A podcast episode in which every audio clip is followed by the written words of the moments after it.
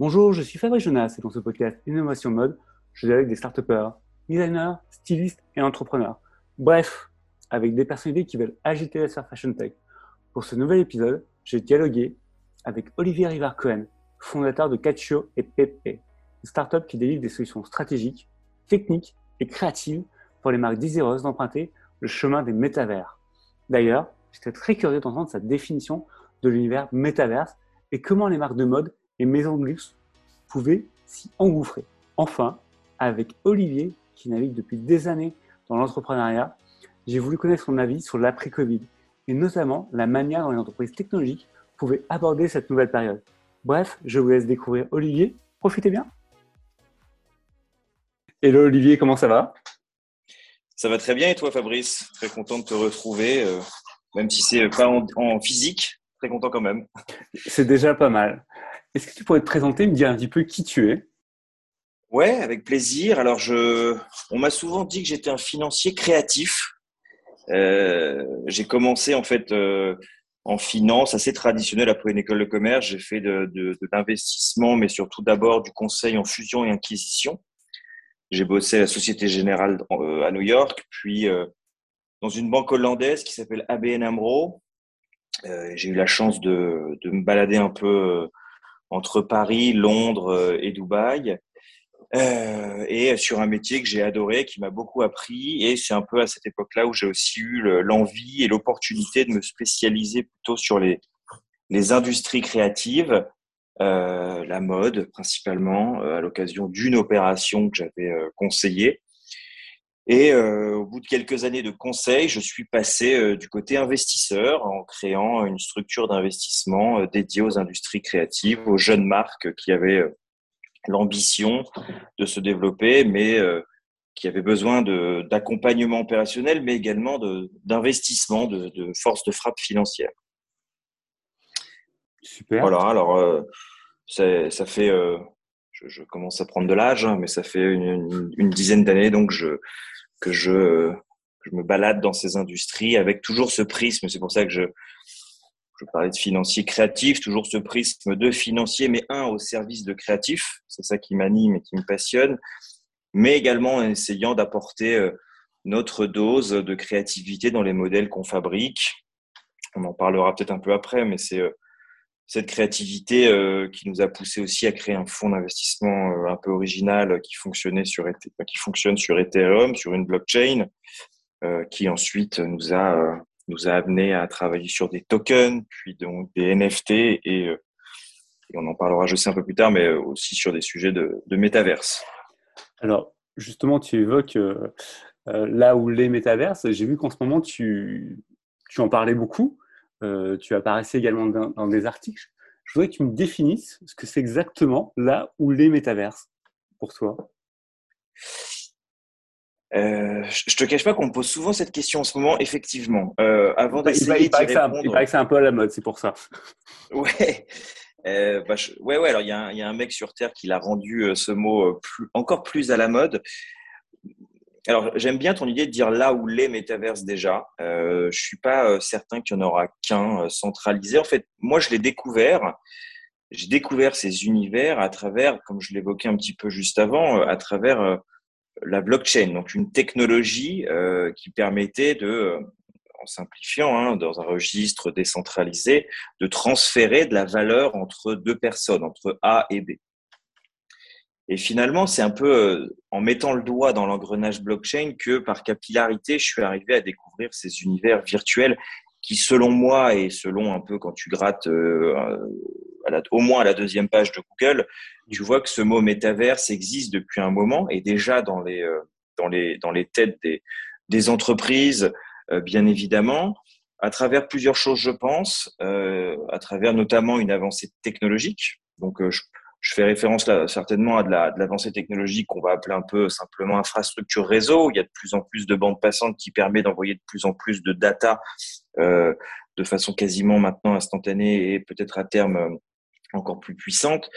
Et puis une avancée technologique matérielle où on voit l'apparence. Euh, alors on parle maintenant de, de casques de, et peut-être de lunettes, voire même d'autres choses, hein, de gants ou autres éléments matériels, hardware qui vont nous permettre finalement de prolonger ce qu'on connaît de l'Internet aujourd'hui, le prolonger vers un, monde un peu plus immersif.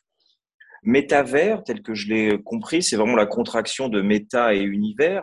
méta pour ce côté virtuel. Et donc, c'est c'est pas quelque chose qui, selon moi, va remplacer un monde physique traditionnel dans lequel je suis très heureux, mais peut-être euh, m'apporter des, éléments complémentaires, m'apporter des, des façons d'appréhender euh, une expérience différente, euh, m'apporter aussi du contenu différent et peut-être me donner un rôle, un rôle en tant qu'utilisateur.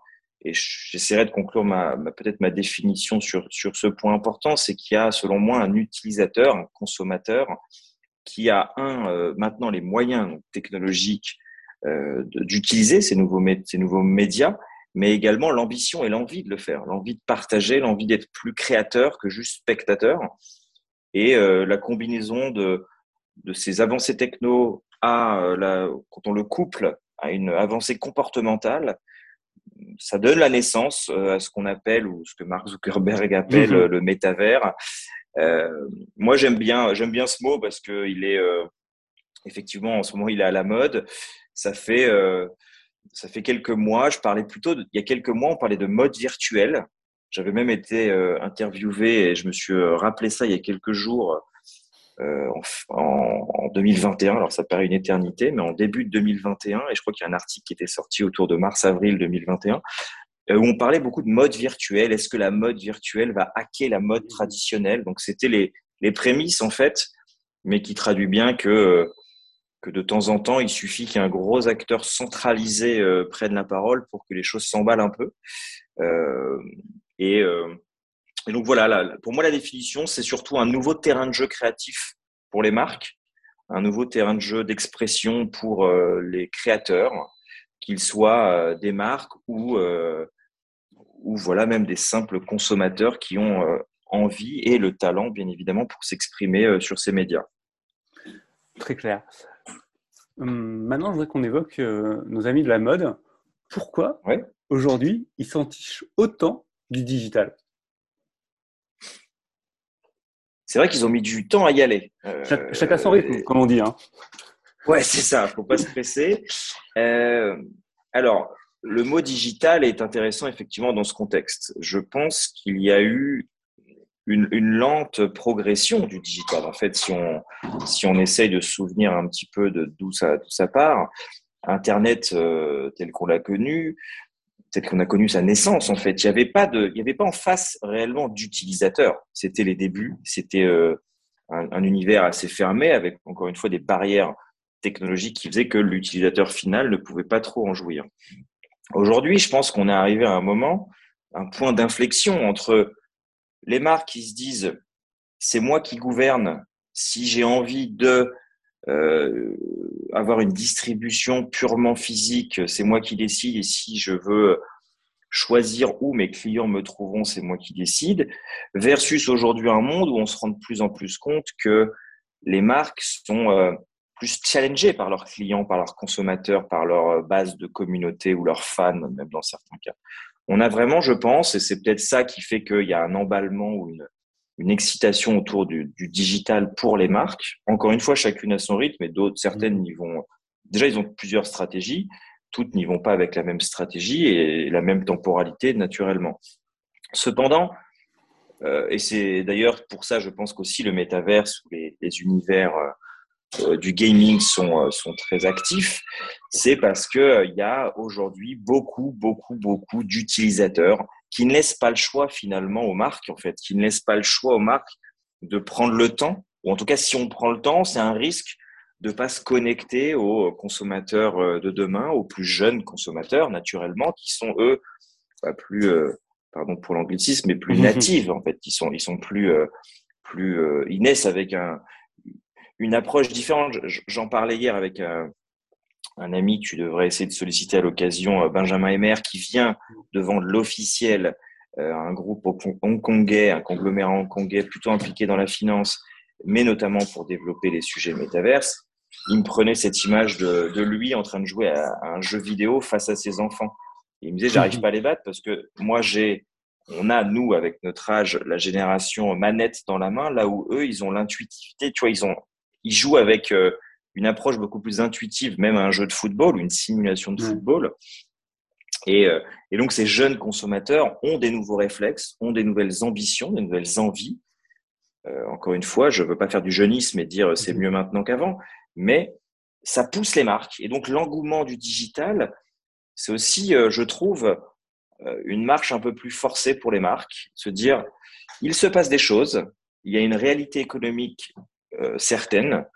Encore une fois, quand l'e-commerce, pour faire un parallèle avec le digital, l'e-commerce ou le Web 1 slash Web 2 est arrivé, les volumes n'étaient pas là. Il n'y avait pas encore de transactions. Quand tu voulais acheter un produit de mode, tu n'avais que euh, pour les plus jeunes marques peut-être euh, une distribution euh, wholesale ou quand ça c'était plus établi une distribution en direct mais physique l'e-commerce est arrivé a commencé à gagner des parts de marché et là on se rend compte que le web 3 et peut-être donc cette déclinaison métaversielle va offrir un terrain d'opportunité business plus plus mature et plus rapide et c'est peut-être ça qui les si tu me permets l'expression, qu'il les titille un peu plus.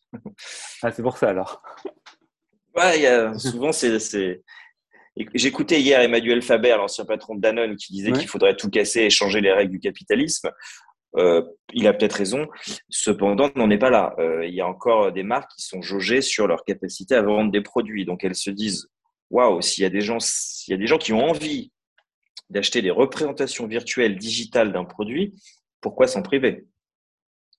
Et finalement, ça fait appel à, aux mêmes cordes émotionnelles euh, que, euh, et c'est pour ça qu'on compare aussi beaucoup, qu'on utilise souvent l'image de, de l'art, l'art contemporain ou, euh, ou même du gaming, c'est que ça fait appel à des émotions qui sont, pour le coup, peut-être vieilles comme le monde. Pourquoi on a envie de posséder un tableau chez soi ou une paire de baskets un peu rare ou un, un avatar un peu sympa, qui a un look sympa et qui est euh, pour le coup là technologiquement et intrinsèquement unique, euh, ça fait appel au même réflexe, je pense, dans la tête d'un consommateur.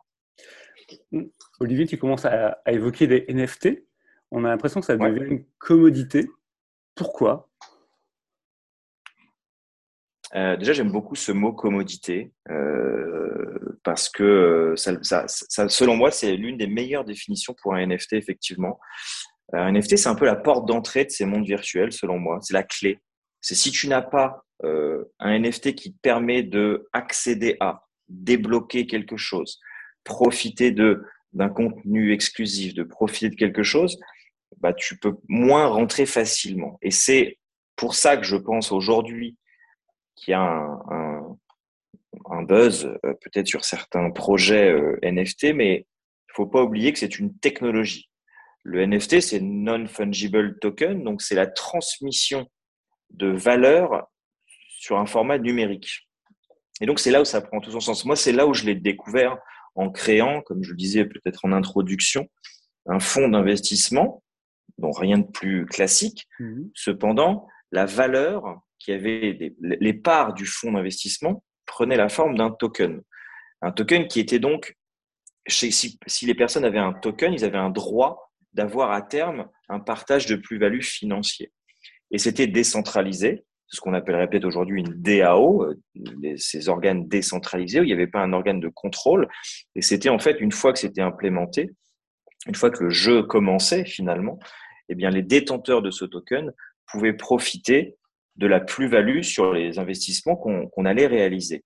Et ce qui est marrant, c'est de se dire qu'aujourd'hui, si dans un monde traditionnel, euh, ce même schéma pourrait exister, mais on devrait, si euh, Pierre voulait vendre à Paul, il faudrait que Pierre me demande à moi et ensuite que je le permette cette transaction-là. Ils avaient un lien direct entre eux. Et ce côté euh, peer-to-peer, ce côté création de valeur digitale, un objet digital qui n'était plus dans les mains de l'organe de contrôle centralisé, et effectivement la porte, la porte d'entrée.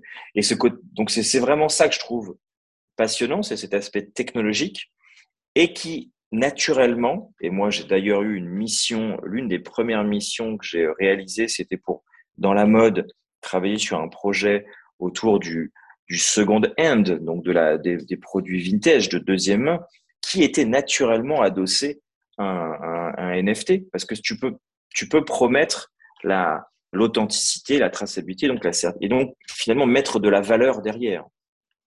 C'est pour ça, je pense, que des sociétés comme des sociétés françaises comme Ariani euh, se développent bien depuis finalement que le NFT est un peu euh, formalisé, parce qu'il y a quelques temps, encore une fois, on ne l'appelait pas, il n'y avait pas ce, cet acronyme. C'est pour ça que je voyais dans la presse qu'une structure comme StockX, euh, qui fait son business sur de la, c'est une marketplace de revente de baskets finalement. Mais il y a eu, il y a eu des rumeurs que certains produits n'étaient peut-être pas très authentiques. Bon, bah, ils rajoutent cette couche-là pour, euh, encore une fois, rendre plus, euh, plus sûr les transactions entre, entre des particuliers. Et j'adore prendre cette image. Alors, je, elle est peut-être pas parfaite, mais euh, c'est vraiment un, élément technologique de dire Aujourd'hui, si je prends une photo avec mon iPhone et que je l'envoie, que je te l'envoie Fabrice, et puis tu la trouves sympathique parce que tu es sympa, et même si j'ai pas beaucoup de talent de photographe, mais tu te dis tiens elle est cool, bah, je vais soit la poster sur un réseau euh, social, soit l'envoyer à un copain. Finalement, on crée des copies à l'infini. Euh, et la technologie euh, historique de, du Web 2, c'est ça, c'est de dupliquer. Donc finalement, comment mettre de la valeur à cette image que j'aurais prise moi? Avec le NFT, on peut apporter ça. Je peux créer, donc, alors là, aujourd'hui, ça prend la forme d'avatar, mais finalement, on peut imaginer plein de choses dans l'art, bien évidemment, et dans la mode demain, ou dans d'autres segments, je pense. Il y a donc ce côté, je crée quelque chose, je peux lui apporter une valeur d'unicité, d'authenticité, et donc une valeur digitale, et si je souhaitais te la transférer, bah, je ne l'aurais plus, cette valeur. Je te la donne à toi, finalement, qui ensuite en fera ce que tu voudras. Soit tu la, tu la vends à quelqu'un d'autre, ou tu la transmets à quelqu'un d'autre. Et on peut vraiment imaginer plein de choses derrière. Et je pense que nous sommes aux prémices de nouveaux modèles économiques dans la mode, bien évidemment. Euh, mais dans d'autres segments, le gaming a été l'un des premiers à utiliser ce genre d'outils euh, et c'est tout naturel. Mais je, je, je fantasme, j'espère et je commence à y croire beaucoup qu'il va se, se, passer de, de nouvelles initiatives entrepreneuriales qui vont nous montrer un chemin euh, qui va exploiter le potentiel euh, de, de cette techno. Olivier, tu as évoqué Mark Zuckerberg, le CEO de Facebook.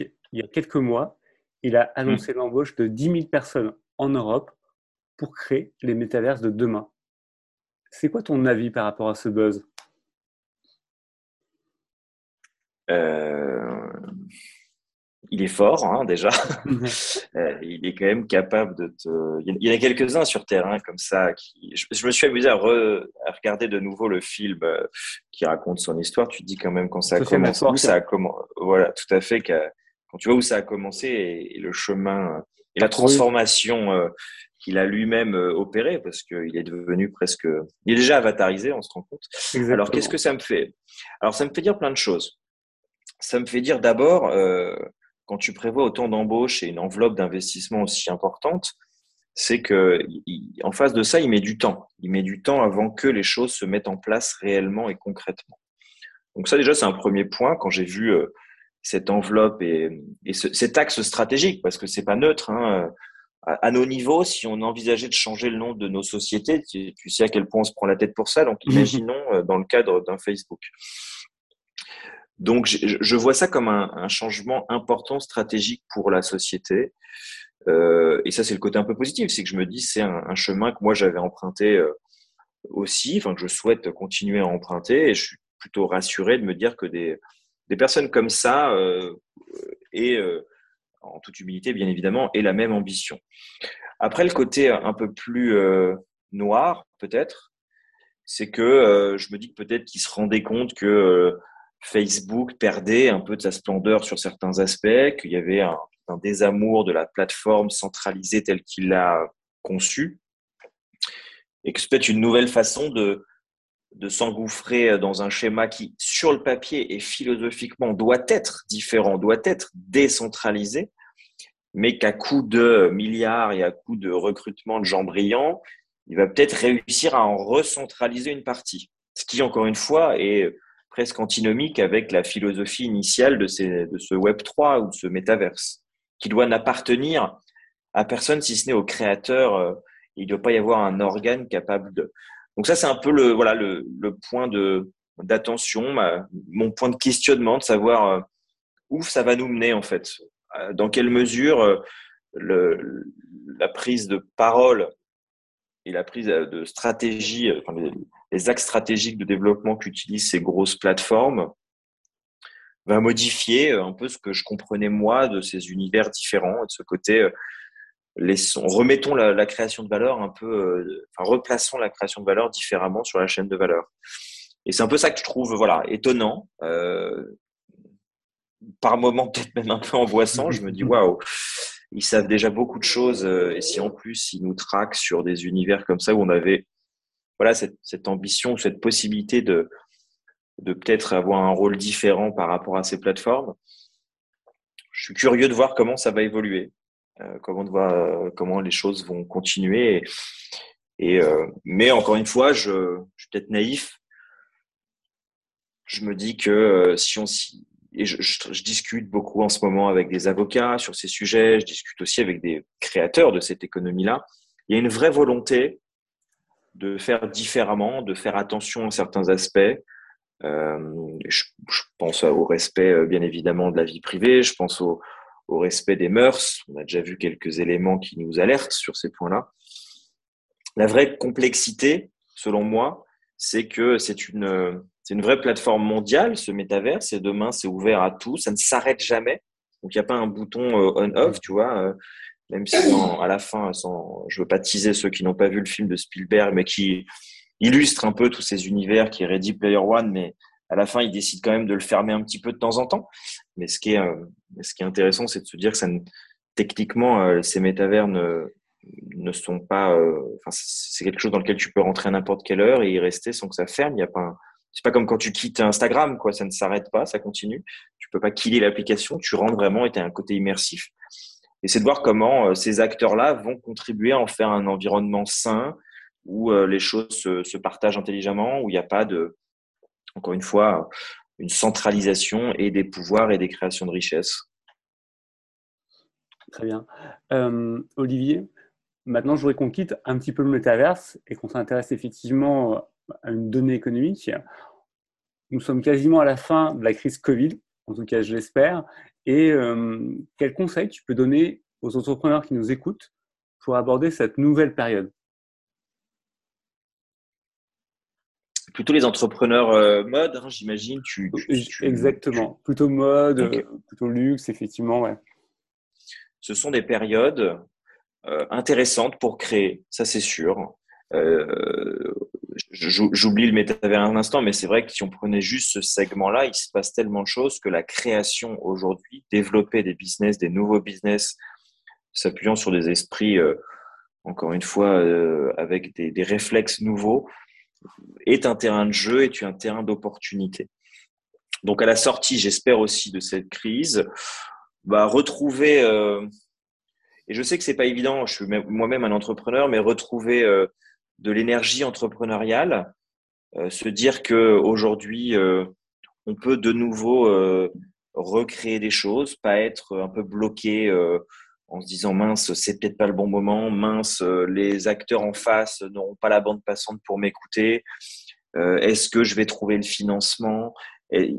On a vécu une crise euh, et on la, on la vit encore en ce moment. Si tu voyais la semaine que je viens de vivre, elle est encore un peu là. mais cependant, le message d'espoir, c'est que c'est pas une crise, même s'il y a des impacts économiques lourds, mais c'est pas comme celle qu'on a pu connaître un peu dans les années 2008 où, où il y avait une crise économique financière qui a mis à plat toute l'économie mondiale. Là, je vois des levées de fonds euh, avec des scores jamais atteints en ce moment. Je vois des capitaux disponibles pour faire des projets euh, en France, en Europe et bien évidemment euh, un peu partout dans le monde qui sont en, croissance exponentielle. Donc c'est un soutien pour les, pour les entrepreneurs qui veulent se lancer, qui veulent accélérer leur business. Il faut faire preuve d'envie, d'énergie. Euh, et, euh, et, encore une fois, euh, ce, côté positif, quoi, ce côté être, même si la crise, elle, elle est, j'espère, terminée, mais même si elle est encore un peu là, même si les, les contraintes sont encore un peu là, bon, eh bien, il faut apprendre à vivre avec et ne pas hésiter à, à créer des choses. Euh, je, je, me, je, me, je, me, je m'impose un peu ces, ces règles-là aussi. Hein. Par moment, c'est pas évident, mais il y a ce côté, voilà, on a envie de, euh, on a de nouveau envie, en tout cas moi, de, dans ce qui me concerne, de nouveau envie euh, d'aller voir les autres, d'essayer de, de, se rencontrer, de créer de la valeur ensemble, même si, euh, même si de temps en temps c'est à travers un écran et que c'est pas les mêmes schémas, euh, mais il faut, il faut essayer ne pas, ne pas se dire qu'il y a encore ce, cette chape de plomb sur nos têtes d'entrepreneurs en se disant mince, il y a, encore ce blocage.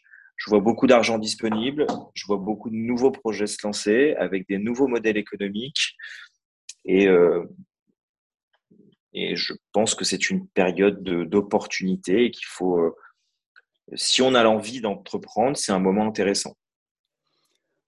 Olivier, dernière question. C'est quoi tes envies et tes projets dans les mois qui arrivent? Euh, J'en ai plein. Déjà, euh, continuer, c'est vrai, à accompagner des marques dans leur réflexion stratégique sur ces nouveaux enjeux, euh, ces enjeux de Web3, de NFT, de métaverse peut-être demain. Donc, je suis, euh, je suis, euh, je suis très volontaire, très disponible parce qu'en fait, je me rends compte que les marques sont, même si certaines y vont avec beaucoup d'appétit, il y a encore aussi beaucoup de marques qui ne sont pas complètement certaines de comment appréhender ces nouveaux sujets. Donc moi, mes ambitions, c'est de les accompagner au mieux, d'être vraiment leur partenaire stratégique dans leur réflexion sur ces sujets-là. Euh, je suis en train d'initier la rédaction d'un livre sur ces sujets euh, avec euh, de belles institutions dans la mode. je, ne peux peut-être pas encore tout de suite parler, mais c'est vrai que je suis content de voir que les acteurs stratégiques de cette belle industrie se mobilisent, se posent des questions. et donc ça, ça fait partie de mes, chantiers dans les prochaines semaines et mois. C'est poursuivre les discussions avec les éditeurs et enfin commencer à, écrire le contenu euh, réel. Je travaille avec euh, dans, dans, ce, dans, ces organes décentralisés, dans ces DAO, sur la constitution d'une chaîne, d'une chaîne vidéo sur ces sujets également, qui prendra un format un peu original.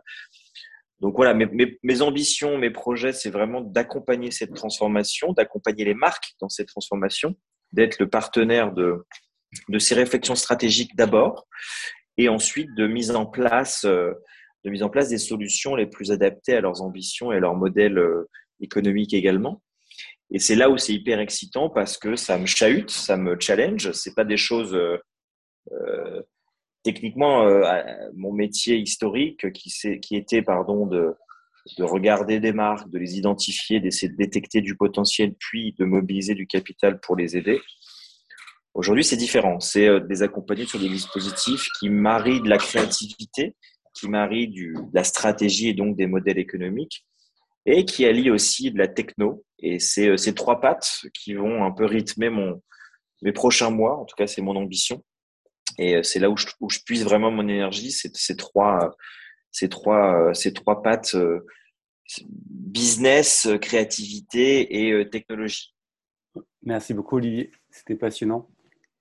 Ben, merci à toi Fabrice. Euh, à très vite euh, en physique, en virtuel euh, ou un peu dans les deux. Et j'espère que, que les, les auditeurs passeront un bon moment. en tout cas, moi j'ai passé un super moment avec toi. Merci encore de l'invitation. C'était très sympa. Merci pour tout. Salut, salut. Salut. Merci d'avoir écouté cet épisode.